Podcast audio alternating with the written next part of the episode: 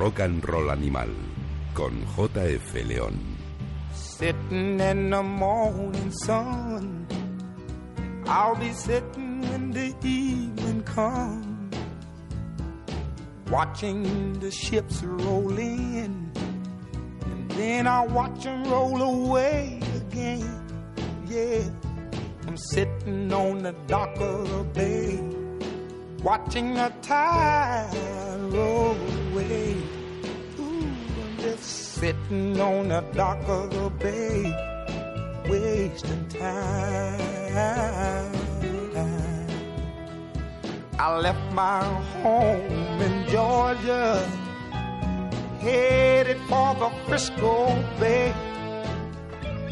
Cause I've had nothing to live for, and look like nothing's gonna come my way.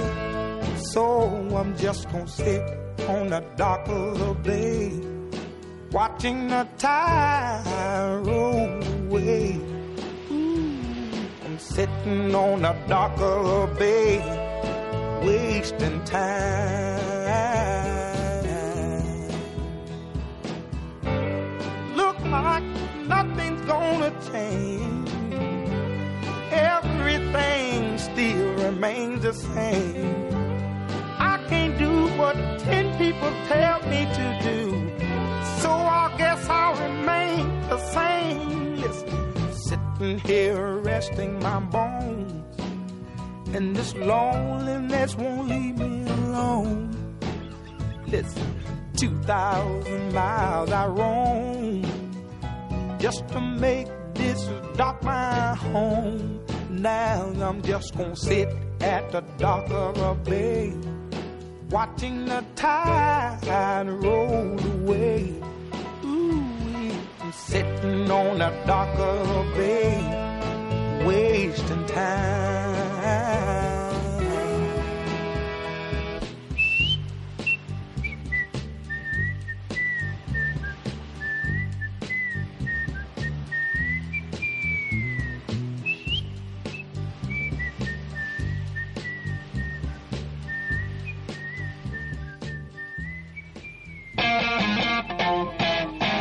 Rock and Roll Animal.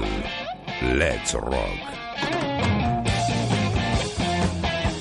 Muy buenas, bienvenidos todos a una nueva edición de Rock and Roll Animal, una edición especial que ha arrancado pues desde el muelle de la bahía, sentaditos plácidamente, tranquilos y con una de las músicas que sabéis vosotros que es una auténtica debilidad para, para Rock and Roll Animal. Y es que la celebración tiene, tenemos que hacerla, tenemos que hacerla. Eh, hay una persona de la que hemos hablado bastantes veces aquí en este, en este programa, Luis Lapuente, conocido como el Doctor Soul, que ha puesto en la calle un libro, pues el libro definitivo, creo yo, hecho en español sobre, sobre la historia del, del soul. Se llama El Muelle de la Bahía, así que era obligado eh, arrancar con la terciopelada voz de Otis Redding. Y si encima somos capaces de contar aquí con la presencia del Doctor Soul en persona, pues la verdad es que se vuelve algo ya impresionante. Muy buenas, Luis. Hola, ¿qué tal, JF? Pareces Wolfman Jack. Sí, bueno, un poquito más guapo, diría yo. Hombre, mucho más. Menos estropeado. que- bueno, ¿qué tal? El libro. ¿Contento? Bien, sí, sí, la verdad es que mira que he escrito algunos otros de Soul en- hace años, pero tenía ganas de, de escribir este porque es el eh, tenía ganas de escribir el libro que a mí me habría gustado comprar si hubiera comprado un libro de Soul en español. Y bueno, la verdad es que estoy contento de cómo ha quedado, ha quedado muy bonito encuadernado, el, el, eh, la maquetación, etcétera, y, y yo creo que he intentado tocar todo lo que es la historia del Soul.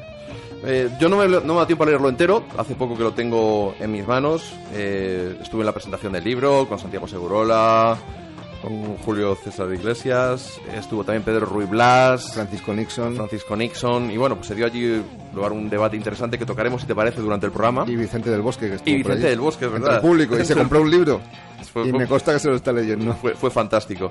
Eh, ya te digo, yo, yo era fan tuyo de esa guía finita que sacasteis en, en FM hace, pues, yo diría que 10 años o 12. Mm, Sí, quizá un poquito menos, pero sí, alrededor de 10 años, sí. Yo ya estaba un poquito iniciado en el soul, pero mencionabas sellos, me organizaste un poco la cabeza. Eh, sabía menos de soul que ahora, no había tenido la suerte de, de viajar a Estados Unidos entonces y, y tenías los artistas en la cabeza, pero no me ayudaste a clasificar muchas cosas, a buscar otras. Y ya pues este, este El Muelle de la Bahía, una historia del soul, que es el subtítulo, mm, yo creo que, que va a ayudar a la gente.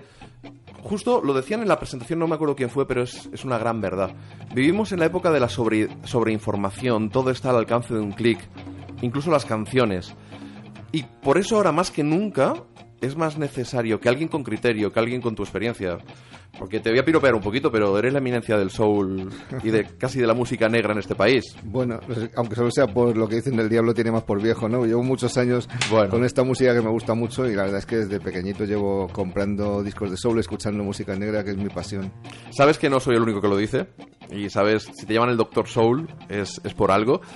Y como decían en, en- en esa presentación, yo creo que ahora tener a alguien, tener una guía que seleccione unos discos de los artistas fundamentales, que te dé Obviamente, eh, en un libro de unas 400 páginas, eh, 300, 350 casi, no, no, no puedes poner toda la biografía con detalle de los principales artistas, ni puedes desarrollar todos los sellos, ni encima hacer la reseña de todos los discos.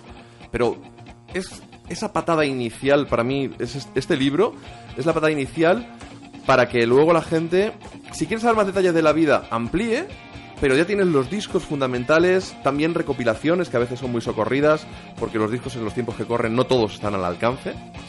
Y yo creo que es difícilmente mejorable como herramienta, ya no voy a decir como libro, como herramienta.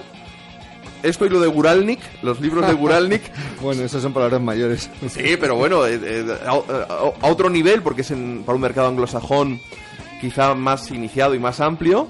Pero este libro yo creo que cumple la finalidad de, a los que ya estamos metidos en esto, darnos la satisfacción de no solo repasar, sino siempre descubrir algo, que es lo grande de la música, que por mucho tiempo que lleves, siempre te queda algo por, descubrir. Supuesto, claro, claro. Luego hay discos, capítulos detrás, pequeños tesoros, ¿no? No tan conocidos que, que yo ahí he disfrutado mucho y, y ahí, de- ahí me voy a necesitar tiempo porque tener que bucear un poquito. Pero por otro lado, la persona que de verdad dice, oye, a mí me gusta cuando os oigo, cuando pinchas a Aretha Franklin, JF o pinchas a, Otis Redding, pero es que no controlo mucho. Pues cómprate este libro. Porque es la iniciación perfecta para meterte no hasta el ombligo quizá, pero por encima de las rodillas, ahí que te llegue a las partes nobles, que es cuando la cosa empieza a tener su gracia.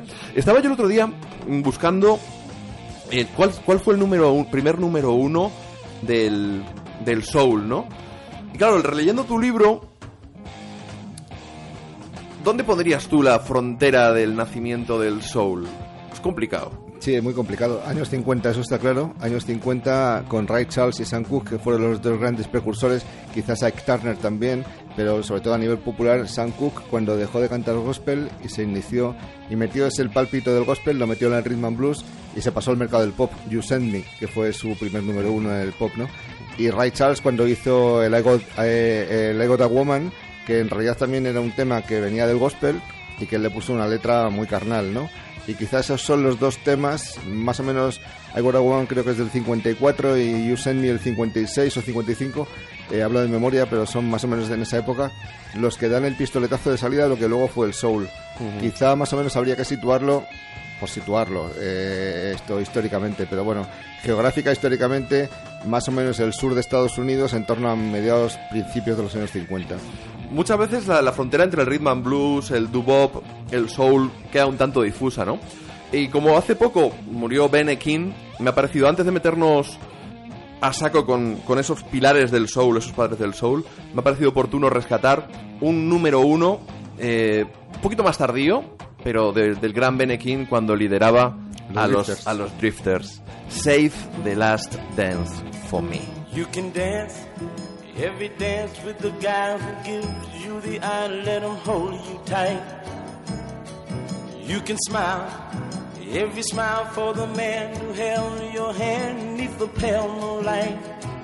But don't forget who's taking you home and in whose arms you're gonna be. So darling, say the last dance for me. Mm. Oh, I know. Oh, I know that the music's fine, like sparkling wine. Go and have your fun. Oh, I know. Laugh and sing. Yes, I know. But while we're apart, don't give your heart to anyone. But don't forget who's taking you home and in whose arms you're gonna be. So darling, say the last dance for me. Mm, baby, don't you know I love you so? Can't you feel it when we touch? I will never, never let you go. I love you oh so much. You can dance, you can dance, go and carry on till the night is gone and it's time to go. You can dance. If he asks, you can dance. if you're all alone, can he take you home? You must tell him no. Cause don't forget who's taking you home and in whose arms you're gonna be. So darling, say the last dance for me.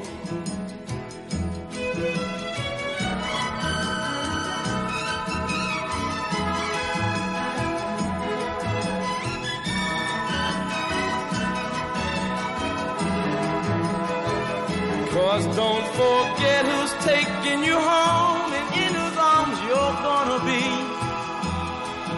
So darling, say the last dance for me. Mm, say the last dance for me. Mm, say the last dance for me. Rock and Roll Animal.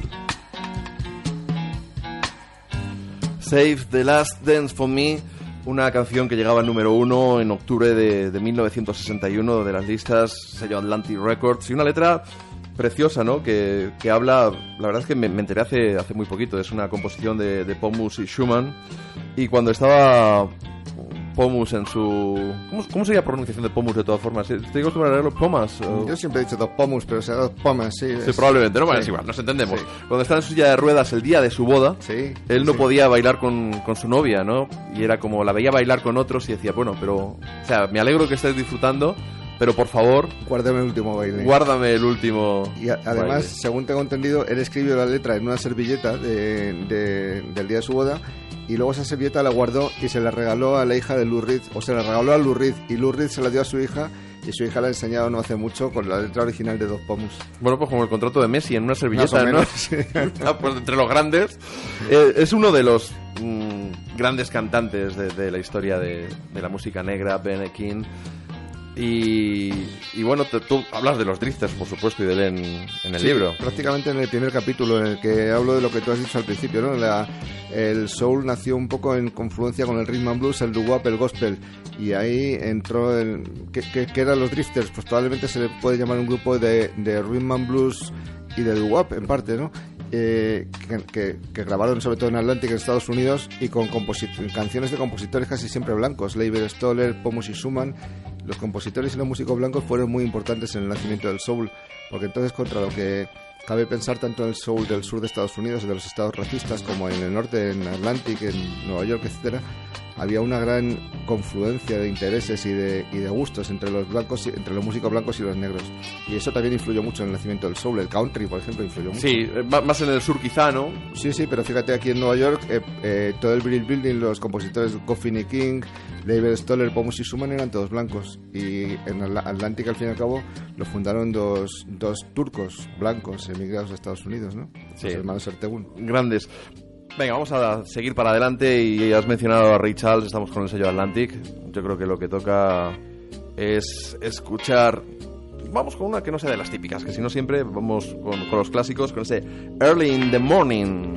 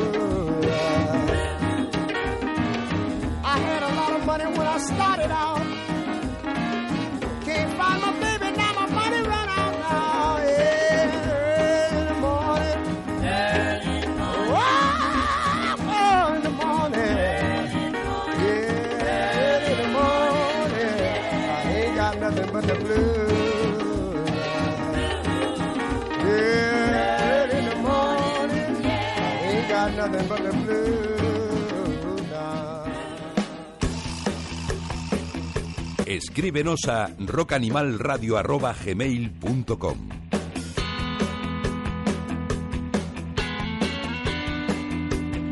Qué bueno Ray Charles en su disco The Genius Sings the Blues y aquí es donde se nota un poquito el pues esa, ese origen de- del- del soul, esa mezcla de, de blues, de gospel y en la contraportada eh, precisamente aparece una, una frase de- del bluesman Big Bill Brunsey que dice Ray Charles está mezclando los espirituales del- con el blues, debería irse a cantar a una iglesia. Sí, eh, claro, él era como los flamencos así muy muy rígidos, muy eh, Un poquito más ortodoxo, ¿no? ortodoxos, ¿no? Entonces le parecía, y entonces ahora nos puede parecer increíble, pero en esa época, en los años 50, era una auténtica revolución lo que hicieron eh, mezclando el gospel con estas músicas, ¿no? Porque eh, Solomon Burke, que luego si quieres lo hablamos tranquilamente, tiene una... Sonará eh, Solomon Burke. eh, era obispo de su congregación y tenía un verdadero problema con cantar eh, rhythm and blues, que era como se llamaba antes de llamarse soul, porque rhythm and blues era la música de los garitos, de los prostíbulos, de los bares de mala muerte, y él era un obispo, y él no podía cantar esa música. Y, y mira que, que la empezaron a llamar Rhythm and Blues, afortunadamente, porque anterior era Race, Race. Race Music, o sea, Music. música de raza, ¿no? En la lista de Billboard, no sé, en el año 50, 49, no, 49. creo Cuarenta y que fue. tantos, sí, lo cambiaron enseguida a Lo cambiaron Blues. a Rhythm and Blues, y en realidad era un cajón desastre en el que cabía el jazz, cabían un montón de cosas, pero bueno, las listas las tomaron quizá al final algo más popular, algo más que llegaba más público, como el soul, ¿no? Sobre todo a finales de la década de los 50, principios de los 60. Sí, sí, sí, esas listas se, llam- se llegaron a llamar listas de soul en alguna época, en los años 60, un año o dos, luego volvieron a llamarse Rhythm and Blues y todavía se siguen llamando Rhythm and Blues, aunque ahora lo pronuncian de esa manera que no vamos a decir R&B. Eh, Luego hablaremos de eso, sí, va, va- vamos a, va a caber todo aquí, porque en el, en el libro al final pues también eh, avanzas en el tiempo y, y tendremos que hablar de la actualidad, evidentemente, ¿no? Eh, ¿Qué te pareció la película Rey? Bueno, es una película que refleja más o menos de manera bastante cercana a lo que fue la vida de Ray Charles. Evidentemente hay muchas elipsis, hay muchas cosas que no cuentan, hay algunas cosas que las cuentan edulcoradas, pero bueno, en general mm, yo creo que revela bastante bien la, lo que fue el nacimiento y la vida de, de- de este músico, ¿no? Y, y todo lo que vivió en los, eh, en los orígenes del soul, etcétera, etcétera faltan cosas de las relaciones con su orquesta. No cuenta la anécdota brutal que el tío quería pilotar su propio avión porque tenía el carnet de piloto y claro, ahí se metían otros músicos y decían yo no me meto en un avión que va a pilotar un ciego, ¿no? Evidentemente, evidentemente. Yo con estas películas, con los biopics, tengo un problema porque, claro, eh, no sé hasta qué punto están hechas para público como nosotros, que estamos muy metidos en la música. Y claro, evidentemente para, para rentabilizar un producto con un presupuesto que nunca es bajo, tienes que llegar a un público más amplio y tienes que cons- conseguir convertir esa historia en algo atractivo para alguien que no tenga ni idea de Ray Charles y, y que ni le interese. Claro, siempre se edulcora, se lima, se, las, las asperezas, se lleva más al terreno de Hollywood, lo que es sucio deja de ser tan sucio, etcétera, etcétera. Pero bueno, siempre que alguien encuentre a Ray Charles, que su música sí que suena ahí fantásticamente en esa de película, siempre que alguien lo encuentre a través de esa película, pues bienvenido sea, ¿no? Sí, yo lo que digo, con que una sola persona descubra a Ray Charles a partir de esa película, Estupendo. ya creo que ya habrá merecido la pena, ¿no? Vamos con otro de los puntales, de esos que mencionabas tú antes, a los que les debemos eh, la creación del soul. Vamos con el gran Sam Cooke, pero un poquito menos sedoso que con el You Send Me, un poquito más bailongo.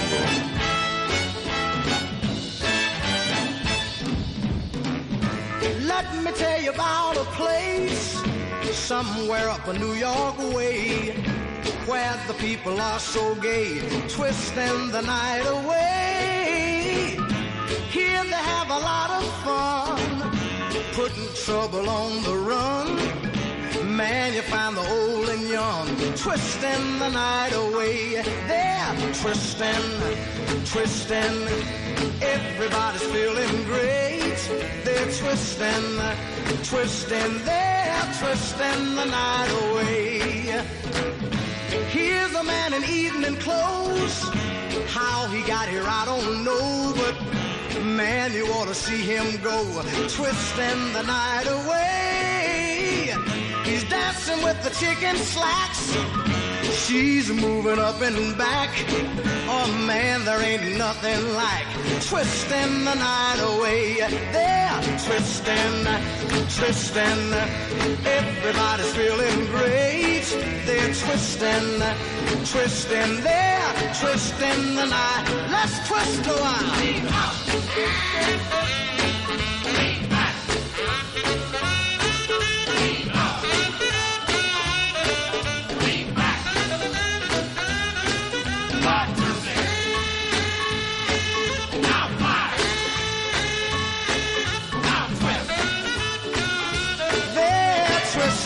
The night away. Here's the fella in blue jeans dancing with the older queen who's dolled up in her diamond rings and twisting the night away. Man, you ought to see her go twisting to the rock and roll. Here you find the young and old twisting the night away. They're twisting, twisting, man. Everybody's feeling great. They're twisting, twisting, they're twisting the night. One more time.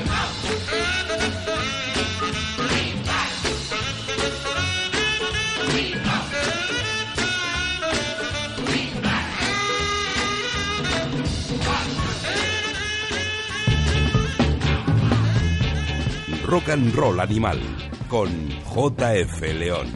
Bueno, con JF León y hoy con Luis Lapuente, el Doctor Soul en persona, presentándonos su libro Una historia del Soul, que es el subtítulo en realidad de ese muelle de, la bahía.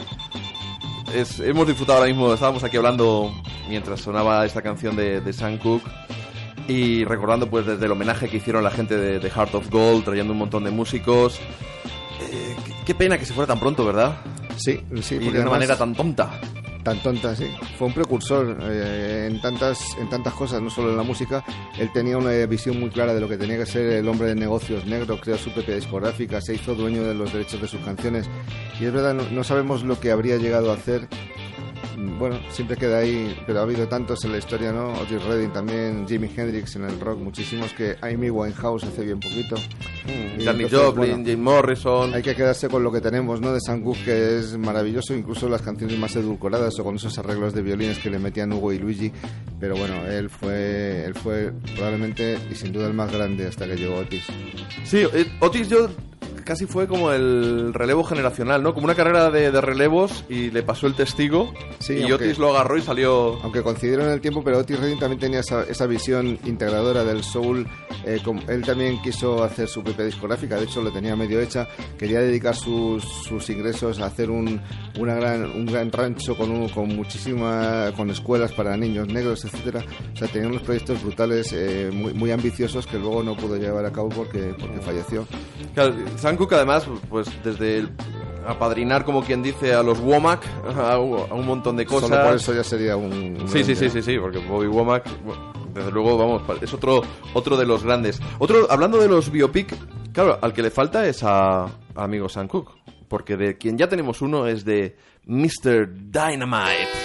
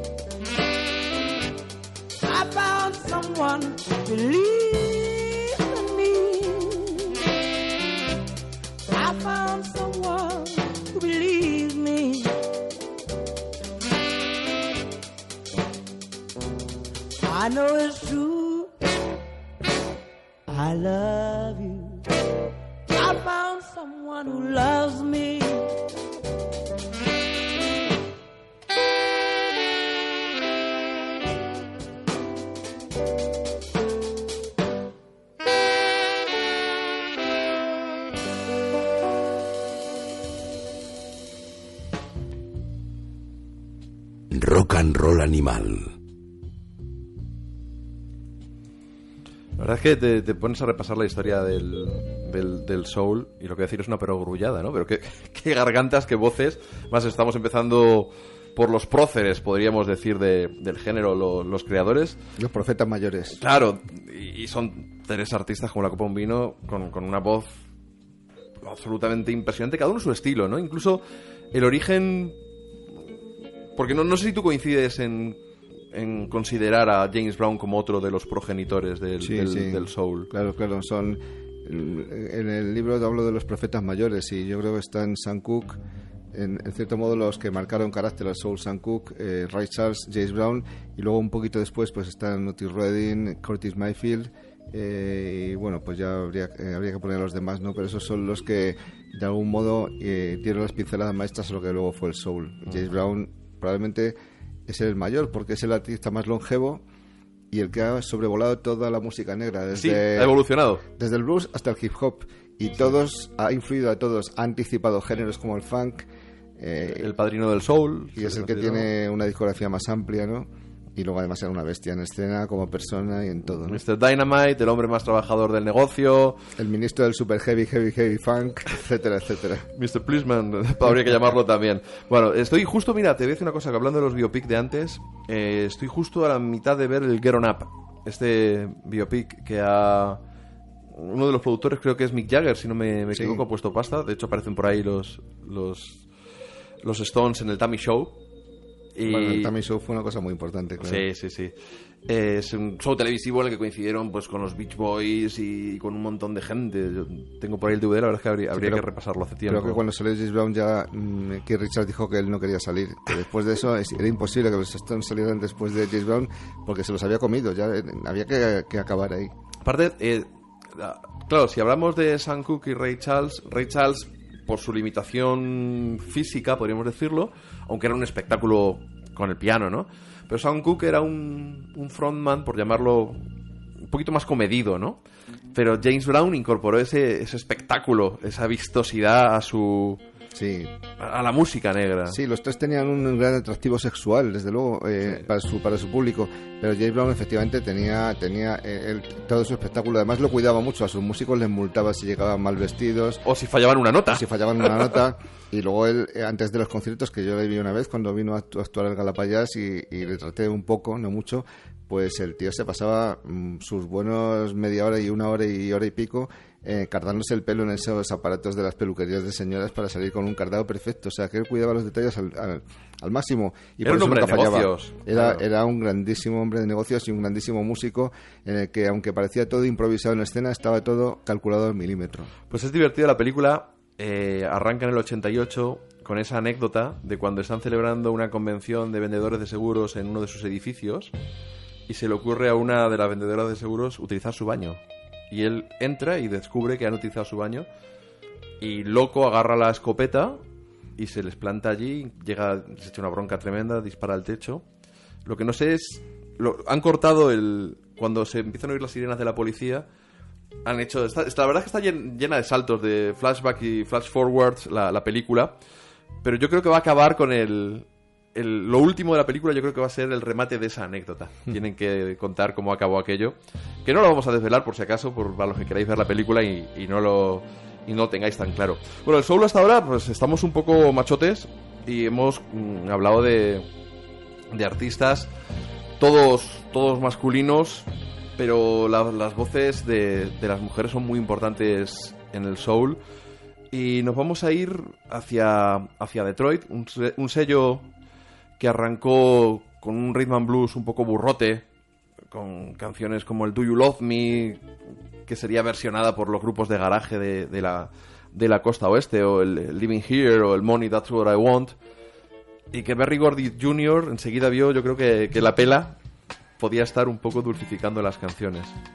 Sí, Gordy, Gordy lo que quería era hacer eh, música pop, música pop para negros y también para blancos. El sonido de la joven América decía que era Motown.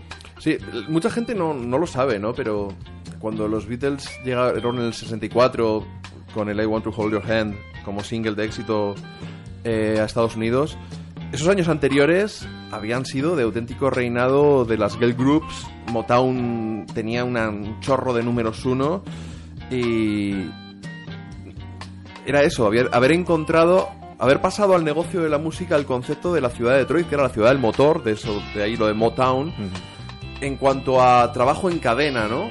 Eh, yo he tenido la suerte, gracias a, a esa beca que me ha concedido nuestro querido amigo colega. Colega es un, un crítico musical que ha estado en Ruta 66, que está contigo en, en el mundo. Sí, eh, buen amigo de hace muchos años, sí. Y es un, es un, es un tipo que, que me ha becado, alguna vez lo he contado aquí, ¿no? Eh, trabajé en Iberia y, yo he estado en su tarjeta familiar y gracias a eso, pues mm, he viajado a Estados Unidos 15 o 20 veces por un precio de risa. O sea, nunca le podré estar lo suficientemente agradecido, ¿no? Haber estado en todo, haber recorrido todos estos sitios míticos para los que amamos el rock, ¿no? Y en el, en el Museo de la Motown en, Detroit, una señora muy amable te contaba la historia y te hablaba como ese concepto de, de las, de las grandes cadenas de montaje de, de la industria del automóvil de Detroit, que, que en aquella época estaba pues, en todo su apogeo, ¿no?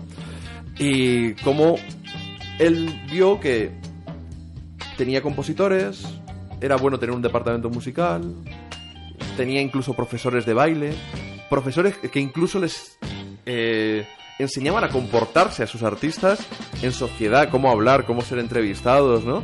para darle esa- ese brillo, pulir esas aristas para llegar mejor al público blanco, ¿no? Sí, sí, él justo es lo que quería, hacer lo mismo que una factoría. Y tenía, quería que el producto final fuera perfecto, fuera como un coche cuando sale que nadie sabe lo que ha pasado antes, porque ha tenido un montón de gente especializada en cada cosa que lo hace. Y tenía esos grupos de chicas que eran maravillosos, como las Marvelettes, que son una de mis debilidades, Diana Ross y los Supremes, etcétera. Vamos con ellas, con las Supremes. Funny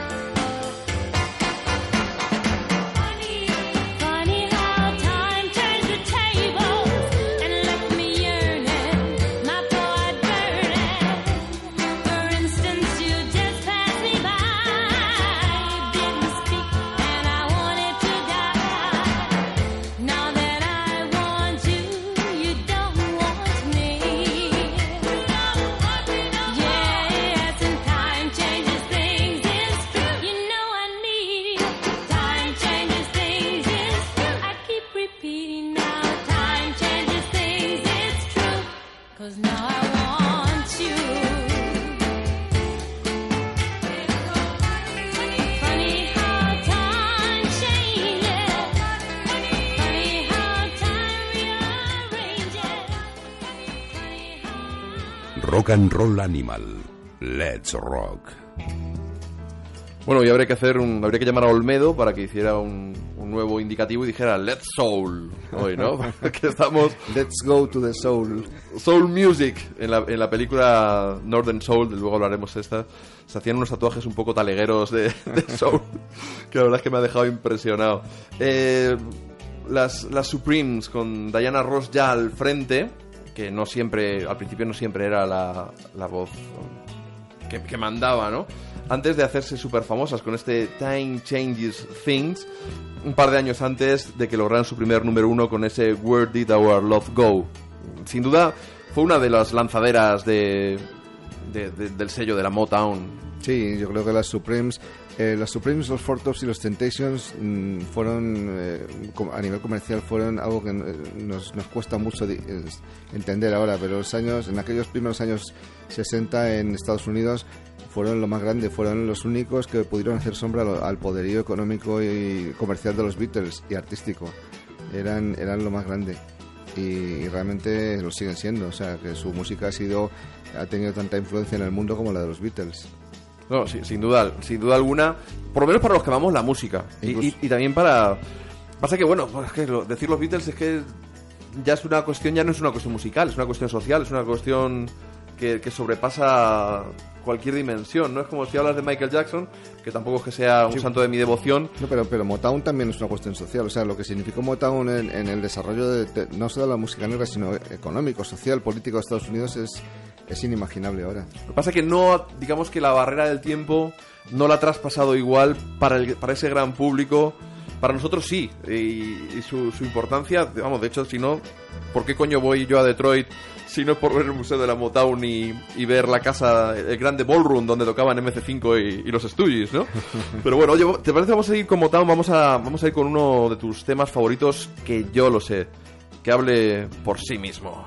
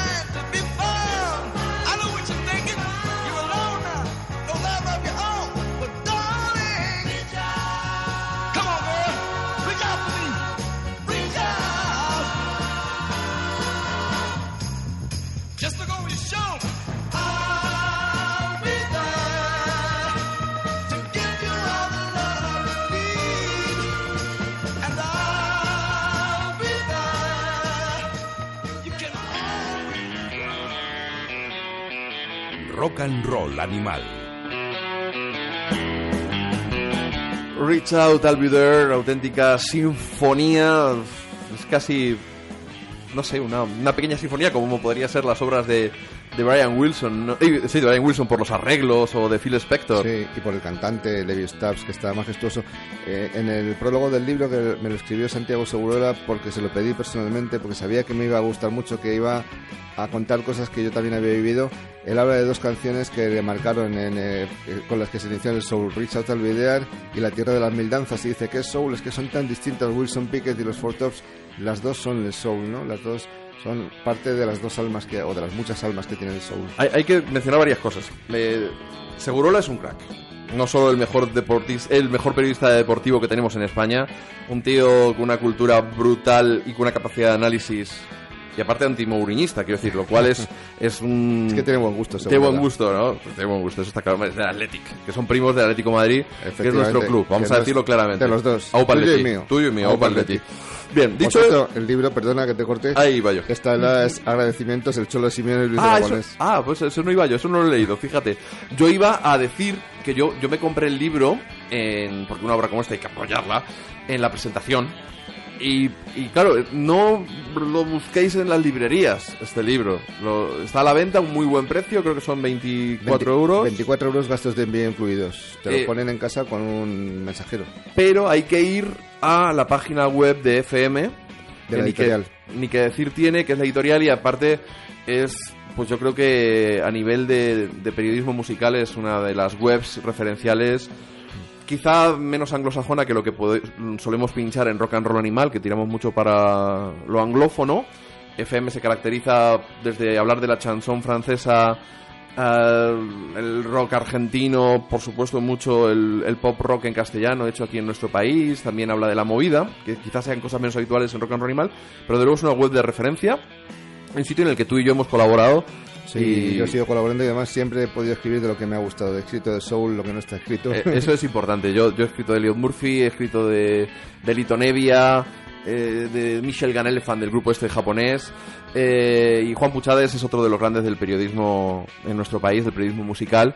Y además tuve el honor, qué coño, de recoger un premio para FM en, en el festival en Contemporánea de, de Cáceres. Fíjate.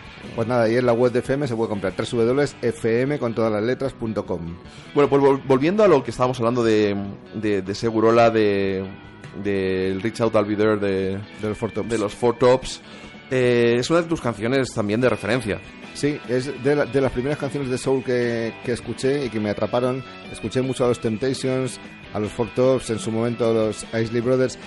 Tuve la fortuna de vivir una época que además los discos de soul, cuando se compraban discos todavía en vinilo en esa época, pues que estaban tirados en las rebajas. Ibas a las rebajas de los grandes almacenes y siempre te encontrabas un cajón de discos a precio de risa y todos eran de negros. Y yo tenía una táctica, cualquier disco con negros en la portada me lo compraba, aunque no supiera quiénes eran. Y prácticamente siempre, siempre, siempre acertaba. Hombre, que es una táctica muy buena, es una manera de, acertar. Y me, ha recordado justo, fíjate, eh, vi un día de estos la película esta Northern Soul, que bueno, pues hablaremos ahora a continuación de- del soul sureño y del soul del norte, ¿no? Quizá más, más bailongo. Hay gente que no considera a la Motown realmente Northern Soul o que estuvieran en el norte, porque quizá era otro tipo, era más, más pop, ¿no? Era un poquito más... Sí, sí, bueno, en realidad el fenómeno Northern Soul se lo inventaron los británicos, ¿no? Que era esos discos raros de música muy bailable, pero que curiosamente casi todos o muchos venían de los discos raros de Motown, ¿no? Y de ahí viene el, el Northern Soul. Se llama Northern por eso, porque se, se lo descubrieron en las discotecas del norte de Inglaterra. Pero sí, el soul sureño también hay soul sureño que, que entró en las listas eh, subterráneas de Northern Soul, sí. El- el- en la película, por eso que decías tú de comprar casi a ciegas, ¿no? Eh, unos chavales muy metidos en la escena Northern Soul eh, de Gran Bretaña a mediados de los 70, su sueño era ir a Estados Unidos para comprar discos, o sea, y Lo que los que fuera. fueran, los que fueran, ¿no? Y un militar les vende discos y, y también esta, este cierto elitismo de los DJs, de, de- de singles, que también se puede dar un poco en la escena mod, de tapar la etiqueta de, de qué estaban pinchando y como, no, soy el único que tiene esta canción y es un rompepistas y consigo llenar el club con mi nombre porque yo pongo esta canción, ¿no? Te voy a poner la, la canción que llamaban el cover up porque el, el DJ estrella, por decirlo de algún modo, en la película Northern Soul, que no está mal, tampoco es lo de siempre un poco, ¿no? Luego hablamos de ella un poco más, pero a nivel musical es una pasada y el DJ estrella, esta era su cover up, su canción, eh, la que nadie sabía cuál era en, en realidad.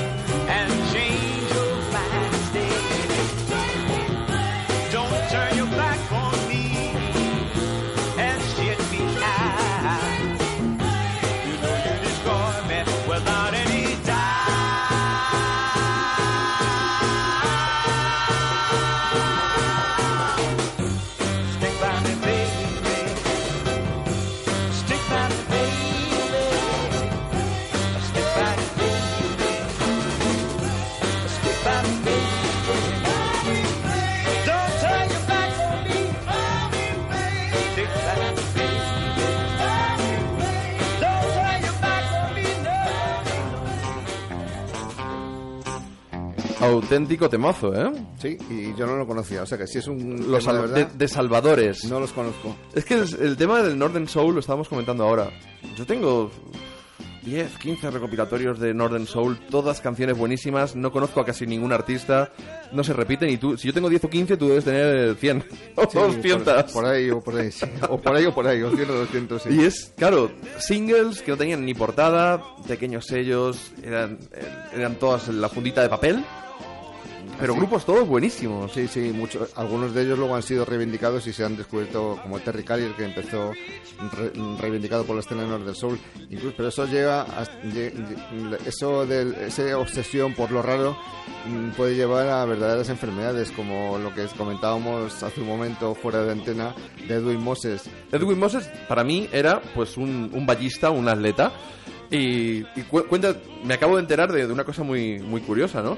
Eh, de Edwin Moses se empezaron a sacar discos pues como hace 10 años más o menos, quizá Un 11, poquito más, quizá, sí. 11, y una música soul fantástica. Y resulta que, que Edwin Moses al final no existía. No, ese fue un invento que se nos ocurrió una vez a Pedro Vigil, que es el que está detrás, el músico que está detrás, un músico asturiano estupendo que está detrás del proyecto, el responsable de discográfica Siesta Records, Manuel. Manuel y José Castillo, un buen amigo mío que, que conmigo hizo las, las antologías de la serie Afrodisia para nuevos medios. Ajá. Y un buen día dijimos, bueno, se- en la historia del rock siempre ha habido inventos, ¿no? Fake, que se llama, ¿no? Eh, inventos de artistas que no han existido. Entonces decidimos inventar un falso cantante de soul desconocido, reivindicado en la escena norte del soul. Le pusimos el nombre de Edwin Moses, le escribimos una biografía muy detallada con los sellos reales donde había grabado, con títulos de canciones reales pero de otros artistas. Una biografía muy calcada eh, de refritos de otros muchos cantantes de soul. Y, entonces se publicó un primer álbum de Edwin Moses en el que no aparece ninguna foto del artista, que estaba grabado en España por músicos españoles, Pedro Vigil y sus compinches. Y, y- pero la historia la vendimos como que era un músico muy raro norteamericano y que eran grabaciones que el propio Edwin Moses había traído. Esa historia funcionó hasta tal punto que en muchos sitios se, se tomó como buena. Hubo locutores de radio que dijeron que ellos tenían discos de Edwin Moses muy raros que nosotros no habíamos eh, recopilado y, y en, en el Mollo se hizo la crítica de Edwin Moses ahí sí que llegó la idea ahí sí que aunque no se desveló se sabía que no era que era un invento y luego el invento continuó de Edwin Moses salieron varios discos. Tres, creo, ¿no? tres y en cada disco aumentábamos la biografía. Y la biografía ha llegado hasta nuestros días en que su hija le, nos inventamos que tiene una hija que cantaba gospel y que dio el salto al R&B etcétera etcétera. Es una biografía muy elaborada y todo era un, un músico falso pero bueno fue muy divertido y ha dado lugar a tres discos muy buenos Sí, los, los discos son buenísimos, eh, yo los tengo y si aquí de aquí a 15 años te hacen un buscando a Sisto Rodríguez igual, ¿no? Claro, claro. buscando a Edwin Moses y puede ser muy divertido. Yo tengo una anécdota, pero yo lo que estoy viendo es que con todo el material que tenemos y con lo bien que lo estamos pasando, vamos a tener que hacer mm, dos, dos volúmenes de... por lo menos dos ¿no? siempre Sí. además hablar de soul siempre es una es- Bueno, pues te voy a... Es inabarcable. Sí, no, no, la música en general es inabarcable, pero el soul, por los, estos sellos pequeños, estos singles, eh, es algo... Y, y que aparte ya no puedes echar para atrás, no, no, no. no, incluso los grandes te metes en Stax o en Motown y aunque te creas que te lo sabes todo No, es imposible. Eh, hace cuando salieron aquella colección de los singles de Motown, pues de repente encuentras el disco que hicieron eh, Rick James con Neil Young y que grabaron en Motown en los 60 y eh, una, una auténtica rareza que ni siquiera Neil Young lo ha, reco- lo ha compilado después, ¿no? Y cosas así, bueno, pues Yo, yo hablando de artistas falsos, para la segunda entrega te voy a intentar colar un artista falso inglés actual. a ver si lo, a ver si lo reconozco, ¿no? Sí, bueno, vamos a ver, vamos a ver. Te lo, te lo voy a, te lo voy a intentar colar, te lo voy a intentar colar. Y yo conozco la historia porque son unos amigos ingleses los que están detrás de, de otro, pues de un proyecto que no existe. Bueno, sí existe musicalmente, Ya. pero No corresponde a un artista real negro. claro, pero en este caso es por un problema contractual. Porque el artista que está detrás tiene un contrato con otra compañía Bueno, eso, eso es el, y no puede grabar. eso es el sota caballo y rey de la historia del Bueno, soul. los Buddy Holly y los Cricket también tuvieron algo parecido. James Brown lo hizo, George Clinton también con Parliament y Funkadelic y muchos otros lo han hecho eso. Por eso, pues eh, lo, lo vamos a. No, no lo tengo aquí a mano, y, pero lo vamos a. Lo vamos a pinchar. Ahora está sonando de fondo otro de esos grandes temazos de, de la película Northern Soul, Edwin Starr con ese Black Street. La película no está mal, ¿eh? pero al final no deja de ser esos adolescentes que acaban metiéndose en una especie de tribu urbana y es un, un cóctel de de sexo, drogas, emociones, Y rock and soul. sí, y pequeños delincuentes. Que al final de estas películas, meter el tema de la policía mezclado con las drogas y alguna muerte así un poquito accidental, pues la verdad es que adereza mucho y lo que hablábamos, ¿no? Cuando tienes que captar a un público Claro, hay que meter un- todos los ingredientes. todo, todo- todos los ingredientes. Pero bueno, la película no, no está mal y descubres cosas que, la verdad, yo, aunque amaba la música Northern Soul, digamos esa escena que no la viví, de los clubes de mediados de los 70 en Gran Bretaña, evidentemente, por, edad y por motivos de edad y geográficos, eh, bueno, resultó simpática. Te la recomiendo que le eches un, un, un vistazo. Oye, estamos, eh, bueno, el listado de canciones que estamos escuchando, la verdad es que es una es un mano a mano entre, entre Luis y yo, pues para complementar un poquito, pues este, pues el muelle de la bahía, ¿no? Eh, cuando nos lo hemos planteado, digo, mira, tú mándame las que tú quieras, que yo, si tú las pones más raras, yo las pongo más conocidas, si tú las pones más así, yo las pongo más asado. Y ahí vamos con una, con una de las tuyas, y me, gustaría que me hablaras un poquito de Chuck Jackson. Antes de que sonara la canción, pues ahí vamos. Venga. O sea, hombre, Charles Jackson es también otro de los que se ha reivindicado de la escena de Northern Soul. Un músico quizá más oscuro, no está al nivel popular y comercial de los grandes nombres de Solomon Burke, etcétera, de, de- ni mucho menos de Otis Redding, etcétera. Quizá grabó en sellos también más desconocidos, Scepter y Word, que fueron sellos neoyorquinos menos rutilantes que, que Atlantic. Sin embargo, tiene, eh, aunque solo fuera por esto, tiene la versión más maravillosa que jamás se ha hecho de una de las grandes canciones de Bart Bacharach y Hal David, que es el Any Day Now. Una canción que solo por escucharla ya merece pasar a la historia del soul. Pues oye, no, le, no vamos a tardar ni un segundo más en hacerlo.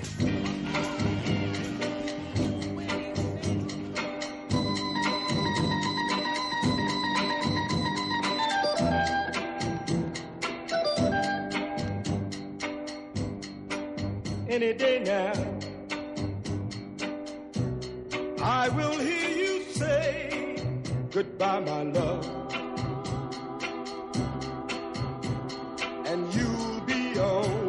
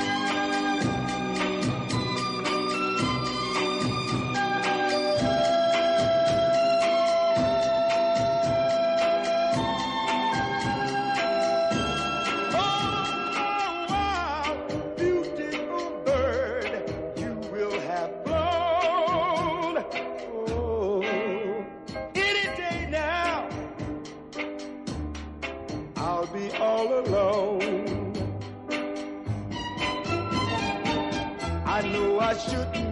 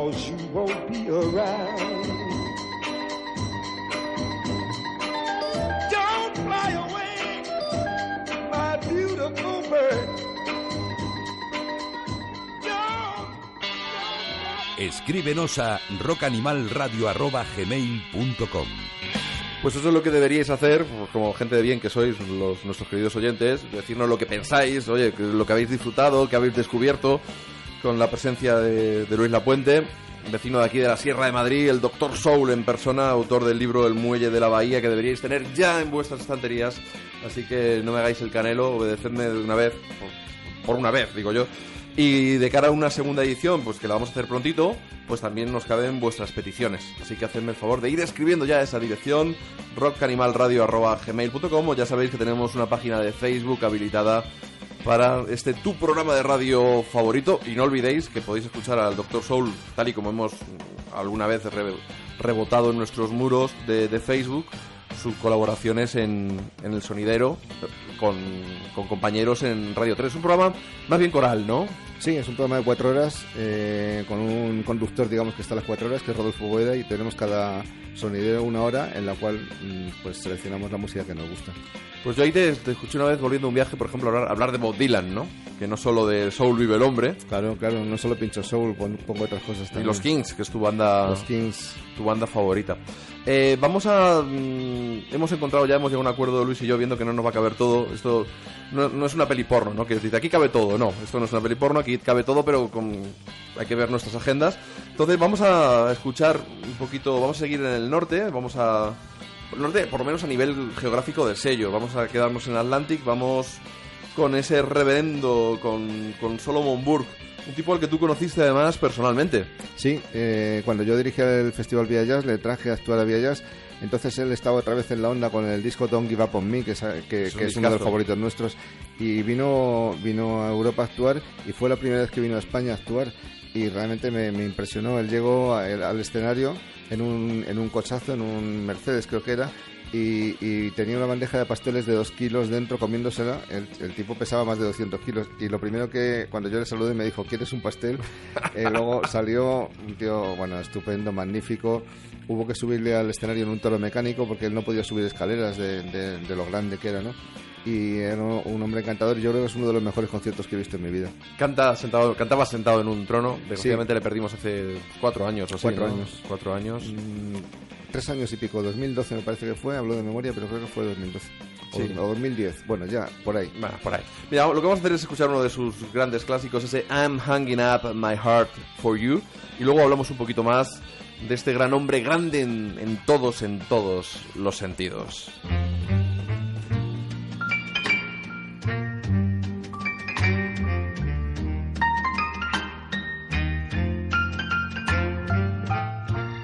I'm gonna stop wasting time, honey, being a runaround,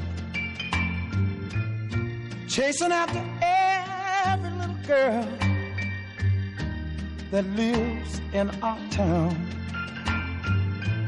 I'm just gonna take it easy, baby.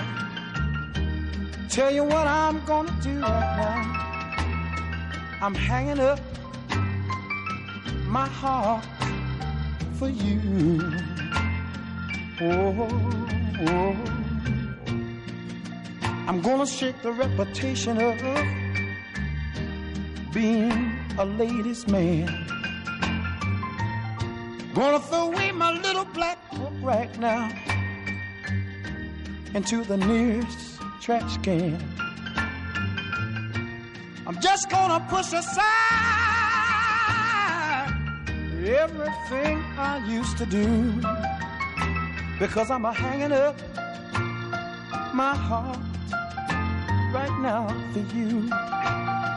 Oh, oh, I want to thank you. Yes, I want to thank you mm, for making me see the light. I wanna thank you. Yes, I'm gonna thank you for the rest of my life. And every, and every, and every, every day. I just wanna love you more and more. Gonna be a one woman's man right now, baby. Like never before. And when all of it's over, there's just one thing I wanna do. I wanna hang up my heart, my heart to you. Oh, oh, oh, yeah. I wanna be hanging it up, hanging up my heart for you.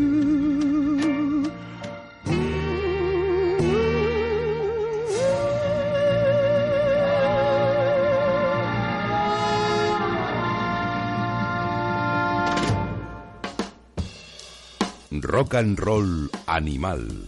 JF León.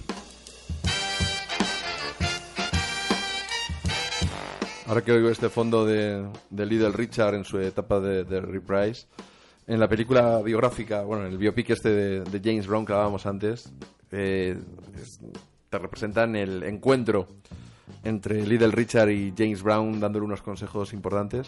Y era una anécdota que yo no recordaba ese, ese, ese encuentro, ¿no? Que al final fíjate, ayudó mucho Little Richard a James Hombre, Brown en claro. el empujón. Claro, claro, Little Richard sufrió además más que como Jay Brown los- las iras de la América más, más conservadora, ¿no? Y, Y además, por ser gay también. por ser gay también. Y, y la, etapa, eh, la etapa de Reprise es una maravilla, es una etapa Sí. muy soulera. Como El- la etapa los de Oker Records en, Sí. en los años 60. Sí, la, la, la del- la de Reprise con el King of Rock and Roll, con esas versiones de la de, de- la de Brown Sugar de los Rolling De Stones. Rolling Stones. Yo creo que me gusta más que la original. Sí, sí, no, pues claro, es que a Little Richard no le iguala a Mick Jagger.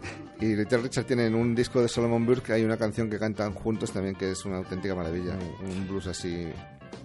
La verdad es que estábamos hablando de, de Solomon Burke cayéndosenos la, la baba auténticamente.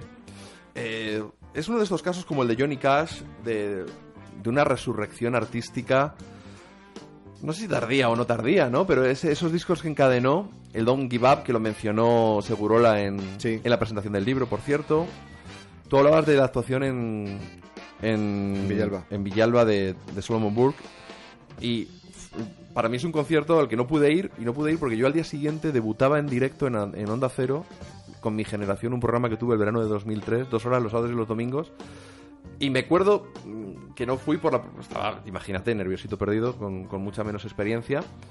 Y recuerdo que fue justo el día después cuando yo tuve el programa, porque me coincidió con que murió Barry White. Ha sido comprobar las fechas de fallecimiento de Barry White y entender por qué no fui yo a ver a Solomon Burke, ¿no? Te hab- Te habría bendecido el obispo, seguro. Oye, seguro. Y luego el, el disco Nashville con la producción de Buddy Miller. Buddy Miller, sí. Luego hay uno más, luego está el que el Like a Fire que aparece mm, eh, el Clapton en un par de canciones. Sí, y y quizá como disco es un poquito más flojo, aunque tiene temazos, Sí, por supuesto. y luego el que hizo en Memphis con Willie Mitchell y luego el que hizo antes de morir con la Con los banda holandeses. holandesa, con los holandeses de, de o algo así. se Sí, están todos por aquí, los Mm. tengo todos, todos por aquí. O sea, y además Solomon Burke es uno de los, de los primeros, él fue uno de los pioneros, de hecho él decía que él inventó el término soul music porque él era obispo, él cantaba gospel, pero quería hacer rhythm and blues, era un gran enamorado del country, mezcló todas esas músicas, pero tenía un problema, decía, ¿cómo voy a mis feligreses a decirles que yo canto esa música, rhythm and blues? Y entonces dijo, bueno, le dijo a alguien, pero tú cantas música del alma, dijo, soul music, soul music, me gusta el término, vamos a decir que canto soul music, música del alma, eso sí lo van a entender mis feligreses, que un obispo, y entonces él dice, así se inventó el soul, ¿no? Seguramente pues, fue algo así. Pues seguramente el- al nivel de términos ya ves tú. Si nos ponemos a buscar el origen de cada uno de los términos, rock and roll, blues, heavy metal, pues hay historias detrás, ¿no? Eh, vamos a pinchar un par de bandas españolas, un par de artistas españoles de, de los años 60 haciendo soul. Y vamos a dejar para la segunda parte del programa que nadie diga, ¿cómo no habéis hablado de Stax? ¿Cómo no habéis hablado de- del soul sureño? Vamos a hacerlo Eso en la que- segunda parte. Hay que dedicarle una hora entera a eso. Sí, sí, sí, sí, sí, sí. Entonces no os preocupéis que vamos, eh, está ya comprometido, si no iré a su casa a secuestrarle. Parte ha conocido a Areta y todavía no ha sonado... Areta no, Fran- no Areta Frankie, sino No, Areta la auténtica. Claro, Areta la auténtica, ya sabéis, mi, mi simpática perrita. Y tiene que volver a verla, tiene que volver a verla. Oye, vamos, vamos a venirnos a nuestro país. Nos venimos a, a Madrid con una, con una banda, los Pop Tops. Sí, en el soul español hay un capítulo entero dedicado en el libro, lo llamo Spanish Harlem, la otra España negra, la, la España negra que nos interesa. Y ahí efectivamente podríamos hablar de muchos grupos pero y de muchos artistas. Pero en los años 60 quizá los grandes pioneros fueron, aparte de Lone Star en, en Cataluña, eh, aquí eh, pues los fortos, o sea, los pop tops, iba a decir los fortos, los pop tops y los canarios, ¿no? Y los pop tops tuvieron además, contaron con un solista, una voz solista majestuosa, Phil Trin, eh, un hombre natural de Trinidad que vino a España em- emigrando y que, y que es una voz auténticamente soul y que tiene canciones que han cantado Josh Clinton y Brooke Benton. O sea, es, es un auténtico maestro de la historia del soul. Pero no vamos a escuchar el Mami Blue, ¿no? No, vamos a escuchar una canción que él le escribió a la muerte de Otis Redding, que es la voz del hombre moribundo, y a la muerte también de, de Martin Luther King, al que le dedico la canción. Vamos con los Pop Tops.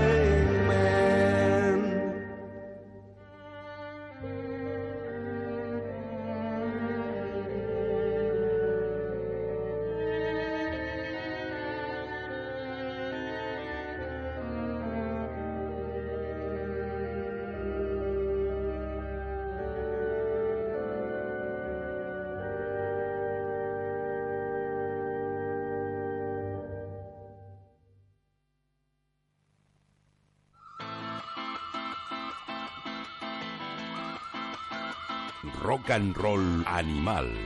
JF León. La verdad es que la voz es, es, es impresionante. La de, la de este hombre. De Trinidad decías que venía. Sí, y además los arreglos, él se basaba mucho, entonces eh, hizo canciones como El Olor, Olor Guaylor, esta con arreglos basados en Juan Sebastián Bach y en el canon de Pachelbel, y realmente tuvieron mucho éxito. El Olor Guaylor lo hicieron los Parliament de George Clinton, y esta voz del hombre moribundo dedicada a Martin Luther King, pues en su época fue un punto. Aparte le da una solemnidad, ¿no? Claro, a la parece canción. gospel, parece claro. música de iglesia, ¿no? Sí, hombre, no vamos a redundar más, ¿no? Entre los vasos comunicantes, entre el gospel, el rhythm and blues, incluso el blues, el jazz, con, con el soul, ¿no? A veces... eh, muchas veces somos los periodistas musicales, ¿no? Los que nos empeñamos Sí, en poner etiquetas. etiquetas. para poder referirnos a algo o, a- o comparamos con otros artistas. Y a veces les molesta, ¿no? Eh, yo recuerdo una entrevista a los, a los Bell Rays, esa banda de rock and soul, anuncian ellos. Me echaron una bronca, me cogieron los cuatro y les pregunté y se enfadaron porque dicen que ellos trabajaban mucho su música como para que los críticos les despacháramos unas meras comparaciones, ¿no? Y que su música estaba por encima de esas comparaciones. y me retaron a que escribiera la crítica de su siguiente disco sin mencionar ningún estilo ni, ninguna, ni ningún artista y lo hice. Y lo hice y estuvo simpático. Tengo una relación bastante graciosa con, con Lisa Kekaula, una, una de las grandes voces, que yo creo que podría sonar en el segundo en el segundo programa que hagamos. Por supuesto. Que esto, vamos, ya estamos lanzados. Eh, vamos a terminar con nuestra dosis de, de soul, vamos a decir en, en castellano. Augusto Alguero, pues es un tipo casi multidisciplinar, ¿no? Yo tengo un recuerdo de él más televisivo, quizá. Yo que soy un, po- un poquito más joven que tú, no mucho, pero un, poquito. Esta música la, vi- la viví menos de primera mano, ¿no? Y Augusto Alguero lo, tengo más ubicado en televisión, no sé si me estoy equivocando. No, claro, él hizo mucha televisión, él fue el director de la orquesta de televisión, luego fue muy mediático con Carmen Sevilla, etcétera, pero y él hizo muchísimas sintonías de, de, televisión y de películas de los años 60 españolas. Era un músico con una formación clásica tremenda, capaz de hacer jazz, de hacer cualquier tipo de música, pero poca gente sabe que es uno de los músicos que mejores discos de soul hizo en los años 60 y en concreto el que vamos a poner de la, banda sonora de la película de Jorge Grau, To Street, en la que había auténticos cañonazos que no tienen nada que envidiar a lo que se hacía en Memphis. Pues vamos a escuchar este Bocacho Soul, que seguro que luego ya nos despedimos. Vamos a poder, yo desde luego, que le tengo mucho menos conocido que tú, voy a poder hablar con un poquito más de conocimiento. Bocacho Soul, Augusto Alguero.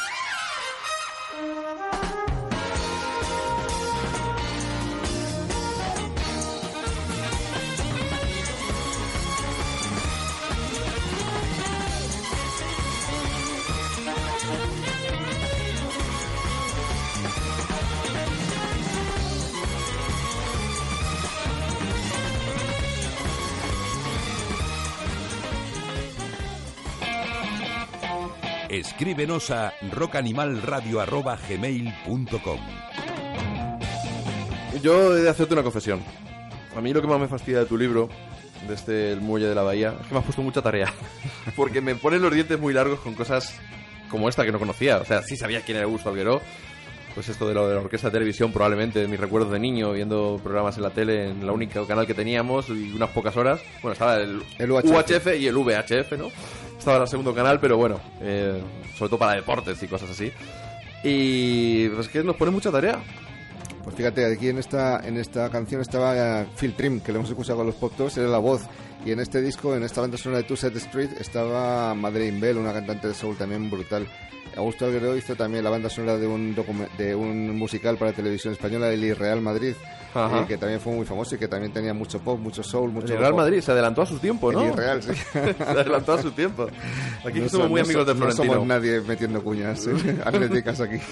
Bueno, pero vamos a ver, yo creo que no podéis enfadaros los oyentes madridistas, eh, somos vecinos, nos tenemos un gran cariño. Oye, yo yo A ver, tengo muchísimos amigos del Real Madrid yo. como tú, ¿no? Y han hecho una muy buena temporada, oye, han llegado a semifinales de la Champions, además eh, eliminando al gran Atlético de Madrid, cuidado.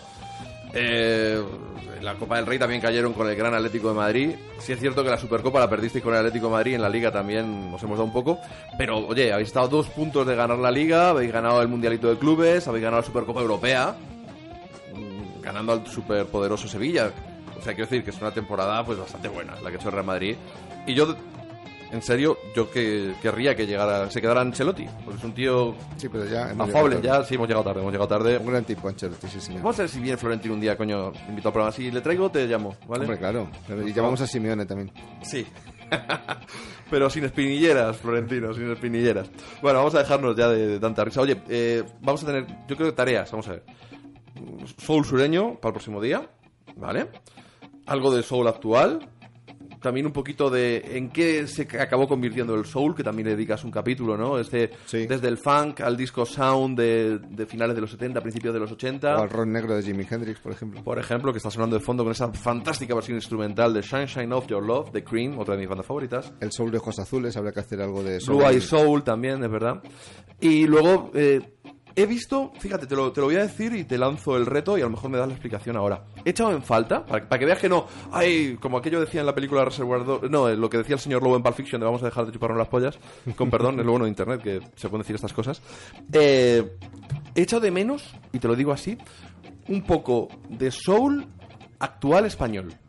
Sí. Porque has hablado de Amy Winehouse, hablas de James Hunter, hablas de otros cuantos artistas que vamos a escuchar en la segunda edición, pero he echado de menos eso, fíjate. Sí, porque de soul actual español es verdad que hablo de, de Edwin Moses, pero que ya no es tan siglo XXI. Hablo también de Miguel Ángel Julián con los Cool Jerks, pero que, Sí. bueno, también queda un poquito... Pero podía haber citado a Orland de Betrayers o los Por Blue ejemplo. Rays o, o los Sweet Vandals, que son grupos estupendos, ¿no? Efectivamente... Anaud, Fridonia, Sí, sí, los Pepper Pots. Sidonia, etcétera. Sí, sí, sí. eh, se podrían haber. tam- tampoco, por ejemplo, eh, hablo de soul africano, que ahí me he dejado el soul macosa. Segundo libro ya, tío. Segundo libro ya. Es que a lo largo del libro. Yo me apunto de- daba de cuenta becario, me apunto yo de me becario. daba, digo, bueno, 300 y pico páginas. Y el día antes de, de entrar en imprenta llamaba a Juan Puchades, oye, todavía puedo meter esto porque. Pero claro, en- en un libro tiene las páginas que tiene. Sí, pues oye, ojo, que no es un inconveniente. eh, pasa que, bueno, eh, para eso estamos, para hablarlo y para. Y seguro que habrá una segunda edición ampliada porque mm, va a ir estupenda. O habrá una segunda parte en la que se pueden poner más delicatessen de esas, que algunas las tengo yo guardadas para, para la segunda parte de Soul Sureño. Y os, os voy a poner, los estamos poniendo los dientes largos para, para esa segunda parte que vamos a que vais a poder escuchar en unas semanas. Os vamos a dar un respirito, vamos a dar un respirito. Vamos a dejar un poquito, Que pasen sí. unas semanas y ya está. Y yo lo que vamos a terminar, mira, hablando de, de soul actual, español, pero sí y no, porque eh, os emplazo a, a que vayáis este fin de semana al Tempo Club en Madrid, a un concierto. Eh, el día 30 van a estar tocando Shirley Davis and the Groove Family. Claro, si os digo que Shirley Davis es australiana y su, el músico de cabecera, Carlos Lezcano, es un DJ conocido como Carlitos Groovy, que es argentino, aunque afincado en España, pues oye, tampoco son tan españoles, ¿no? Pero es una banda que tiene un germen ahí, un germen ahí español. No sé si os acordáis, los, ¿tú no estuviste viendo a Sharon Jones en la Riviera en la última No, visita? no, no la vi, no. Bueno, sabes que Sharon Jones eh, últimamente antes acostumbraba, ahora abusa de subir gente al escenario, bailar con ellos. A mí, ya, a mí ya me cansa un poco el rollo, la verdad. Sus discos me siguen pareciendo bálsamo para mis tímpanos y me encanta y adoro a esa mujer. Pero abusa de la presencia de público en el escenario. Bueno, pues sacó a una, una chica también negra y estuvieron cantando, no sé si era el Hurry Through the Grapevine. Y Sharon Jones flipó, flipaba con cómo se sabía la letra y cómo cantaba esta mujer. Ella es Shirley Davis. Así que os emplazo a que vayáis a verla al Tempo Club. Y bueno, pues vamos a despedir el programa con una de sus canciones, Shirley Davis and the Family. Y a ti te emplazo a que nos veamos aquí unas semanas y ya me contarás en el próximo programa qué te pareció este fin con Pues Shirley nada, Davis. Eso, quedaremos enseguida. Venga, un Muy abrazo bien. fuerte, gracias por venir aquí. Y yo lo que ya te digo es que cuando vuelvas, yo habré terminado de leerme. Es que son 300 y pico páginas, macho. Hay que, hay que tomárselo con tranquilidad porque además hay que mirar los discos que no tienes para buscarlos. No, no, no, a ver, no, todos, todos no los voy a escuchar, no me va a dar tiempo, ¿eh? Pero bueno, muchísimas gracias, Luis. Esta es tu casa y de aquí unas semanas tendremos una nueva entrega de este rock and roll animal dedicado al soul. Os quedáis con la grande Shirley Davis.